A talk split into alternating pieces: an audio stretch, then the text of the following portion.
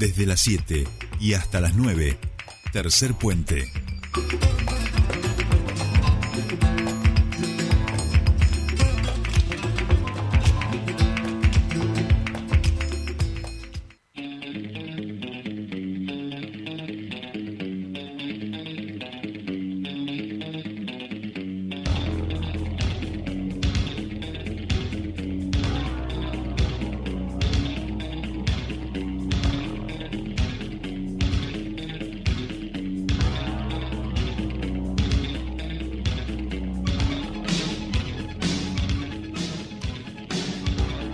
Bien, ya estamos aquí, 8.44, y si hoy es lunes y estamos escuchando a nuestros amigos de Soda Stereo, quiere decir que ya está con nosotros a través del aire de Radio 10 Neuquén el señor Pascual Caliquio para hablar de comunicación y derechos. ¿Cómo le va, Pascual? Bienvenido a su espacio. ¿Cómo andan? Muy buenos días. Muy bien, muy bien. Acá estamos, este, juntando fotos tuyas de lo que fue tu presentación de restauración y cambio, eh, que ahora si querés nos contás de qué se trata, pero que me sirve para actualizar un poco la imagen del, del columnista. Está bien, me parece muy bien. Aparte lo sacó la fotógrafa eh, que hace muy buenas fotos, que es Daniela, así que bueno, bienvenido. Bueno, un saludo para Daniela si nos está escuchando. La foto, la verdad que seguramente Daniela saque mejores fotos que esta, que es una foto más eh, representativa de, la charla, pero sí, se ve linda. Pascual querido, eh, no le pregunté a Juan y de Ituzangó, no sé si esta semana jugó, cómo le fue. No, fue una mala. Jugamos contra Newell's Old Boys, un partido muy importante por Copa Argentina. Perdimos 3 a 1 dignamente, pero perdimos, aparecimos los Pumas. Eh, y después este, perdimos el sábado con Comunicaciones, que era nuestro rival directo, o sea que la pelea está, quedamos en igualdad de puntos con un partido menos, así que bueno, estamos ahí. Bueno, no sé para qué te pregunté, eh, Pascual, al pedo. Estaba, hay, hay, semanas que mejor no preguntar por ciertas cosas.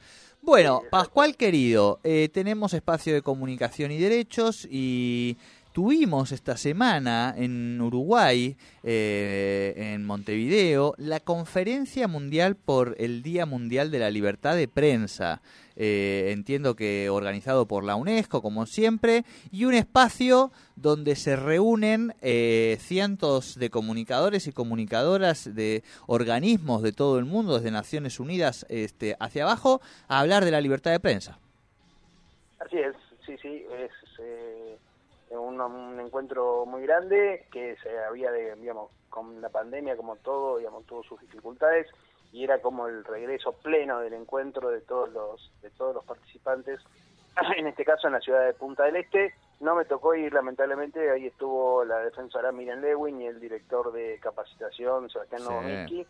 eh, que presentaron un libro que hicimos justamente en el marco de la pandemia eh, en un encuentro que se hizo el año pasado con también con múltiples actores. Nosotros venimos trabajando con la UNESCO, que tiene sede en, Uruguay, eh, y habíamos trabajado el tema de la desinformación en, el momento de la pandemia, ¿no? Muy influenciado por el tema de la pandemia y por las campañas que nos había tocado a nosotros intervenir vinculado a la desinformación respecto a la salud, con las consecuencias que eso traía, incluso de muerte, eh, por consumir cosas que no había que consumir, o por este, no tener los cuidados que eran necesarios en determinado momento, digamos, ¿no?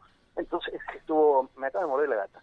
Eh, entonces estuvo muy, muy, muy influenciado por, por eso, digamos, ¿no? Un libro donde se reúnen, por un lado, conceptos sobre qué es la, eh, de que hablamos cuando hablamos de la alfabetización mediática informacional, que es el nombre que lleva, digamos, que la UNESCO le pone a todo lo que es la capacitación en términos de Internet, digamos, ¿no? De medios. Eh, también experiencias, hubo muchas experiencias, eh, y bueno, y después la intervención de especialistas que van desde la academia, el periodismo, hasta los organismos del Estado, como en el caso de la Defensoría del Público, ¿no?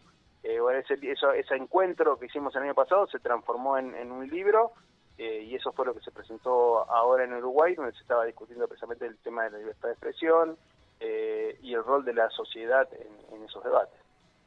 Claro, claro. Eh, no sé, bueno, obviamente no, no, estuviste de acuerdo presente, pero me da la sensación, Pascual, em, esto seguramente ustedes lo tienen más documentado, eh, que en México, eh, ¿no? Aquí a nivel latinoamericano, hoy es donde tenemos uno de los principales problemas para el ejercicio de la profesión de, del periodismo, eh, porque te puede costar la vida, ni más ni menos. Bueno, eso te iba a decir, eh, no, no, no, tengo el dato exacto, de, no quiero decir eh, en qué país eso sucede más, claramente en México sí sucede, porque hay un montón de casos que hemos trabajado, eh, pero sí, digamos, cuando hablamos de libertad de expresión, quizás eh, hubo, digamos, uno está preocupado por la libertad de expresión en Argentina, pero hay otros países, otros lugares en el mundo donde eh, eh, esa libertad afecta a la vida, ¿no? Como en el caso de México. Y seguramente encontraremos un montón de casos parecidos en el tema de, la invasión a, a, Ucrania, ¿no? Donde el ejercicio del periodismo seguramente está muy condicionado por lo que es la guerra. Eh, digamos, hay casos o situaciones donde eh, la la libertad de expresión es, es un poco más que una preocupación por, por solamente por la libertad de expresión, sino que también abarca la, la vida. Digamos, Yo creo que en Argentina, por suerte, estamos en una situación eh, donde siempre hay problemas, donde siempre hay discusiones, donde siempre hay eh, que digamos que seguir avanzando en, en, en, la, en, la, en este tema, pero me parece que estamos lejos de eso, por suerte. ¿no? Sí, sí, esperemos, al menos. o sea, porque si no, vamos a, tener que ponernos en otra en otra perspectiva, digamos. Va, a ser mucho más costoso. Bien. Eh, Nosotros acá, la, decir, la perspectiva, la perspectiva es fundamentalmente educativa, digamos, ¿no? Claro. Eh, de, los múltiples aristas que tiene esto, lo legal, de lo, digamos, bueno, un montón de cuestiones. Nosotros la que abordamos específicamente en este caso es la educativa. ¿Qué hacer en un mundo donde eh, tenemos tanta información que a veces nos perdemos. Entonces, poder tener herramientas que nos permitan, creo que por ahí Miriam dijo, tener una brújula, ¿no? Que nos permita guiarnos en el medio de tanta información. Claro, claro. Bueno, me parece bueno el, el, concepto y qué bueno eh, nada que se, que se hagan estas cosas. Creo que en septiembre hay otro encuentro grande, de, pero en Buenos Aires, eh, de investigación de, de la comunicación, ¿no? Si no, si no sé si... bueno, algo me han contado. En, septiembre lo que hay, hay un encuentro de Alaí, que, que, es un, digamos, ya un ámbito más académico de, investigación, eh, donde se va a discutir la comunicación como bien público, digamos, ¿no? Me parece que también va a ser un punto muy interesante para pensar qué es la comunicación, donde muchas veces se la piensa más como una mercancía que como un bien público, eh, y ahí va a ser un encuentro que se va a hacer en el Centro Cultural Néstor Kirchner en, en la Ciudad de Buenos Aires, con múltiples mesas, con actividades culturales, con con distintas eh, formas de abordar el tema de la comunicación, eh, que también creo que va a ser interesante. Bueno, va más allá de la libertad, en este caso va más allá del tema de libertad de expresión, es más la comunicación en general como un bien público. Pero de alguna manera igual también, o sea, es, es como... Qué importante la participación y la invitación, digamos, que, que pueda recibir gente de, de, Neuquén, que trabaje en distintos medios locales, que venga haciendo experiencias de comunicación popular o que tenga cargos institucionales. Sería importante, Pascual, la participación ahí. Bueno, de siento como ahí te, van a invitar a participar, pero nadie te va a pagar el pasaje, te aviso. No, no, no, ya. El pasaje no lo ah. esperamos, no, obvio, obvio, no, ahí eh, esto está organizado, entre otras cosas, por las redes de carrera de comunicación. Eh, que hay dos, que una es FADECO y otra es Redcom, y eh, así que seguramente la gente de la universidad eh, de ahí debe estar trabajando en esto, así que habría que ponerse en contacto con ellos. Bien, bien, vamos entonces a, conversar con la gente de la, de la universidad. Pascual, eh, una, les voy a contar algo, pero que tiene que ver con todo esto. Eh, ayer descubrí, no, no, sé por qué, terminé viendo unos materiales que tenían que ver con el caso del padre Grassi. Ajá. Eh, y descubrí que todo esto se desentraña desde el periodismo, el, en, eh, Telenoche investiga, y que quien lo entrevista al padre Grassi preguntándole, eh, usted es un abusador, la, la, es Miriam Lewin, digamos, la, la, defensora hoy del público de servicios de comunicación audiovisual. Sí, sí, así es. Fue uno de los casos, creo, más importantes que le tocó cubrir. Eh, tuvo mucha repercusión, también le dio mucha visibilidad, así que sí, sí, sí, fue uno de los casos. Bueno, vean esos archivos porque son interesantes para ver cómo se desarrollaba el periodismo en otros momentos y en otras lógicas donde... ¿Estaba aquí ya? No. No, no, no, eso es año 2002 creo que era. Sí, yo lo recuerdo, lo recuerdo, lo recuerdo muy bien. Eh, pero bueno, no, no, claro, no sacaba cuentas. No, no, año 2002. Año 2002, este es un archivo de estos de Difil, que, que hay como un, un archivo muy grande que tienen en YouTube de cosas históricas argentinas, ¿no? De, creo que se llama Difil, algo así.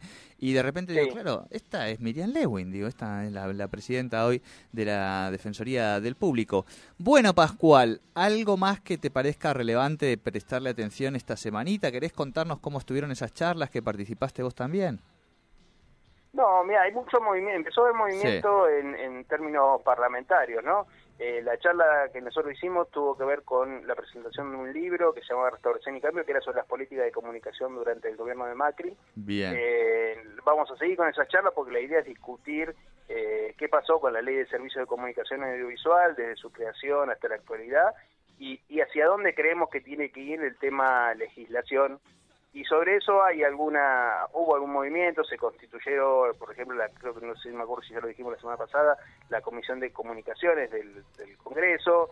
Eh, se discutió en presupuesto y hacienda el proyecto para extender las asignaciones específicas y esperamos que se pueda votar algo de eso en, en, en en la cámara digamos no a eso ya va a depender más de la dinámica legislativa pero bueno hubo ya sesión de diputados eh, una de acuerdo donde se, votaron temas que eran de acuerdo, hay que ver si se debaten temas que son un poco más polémicos.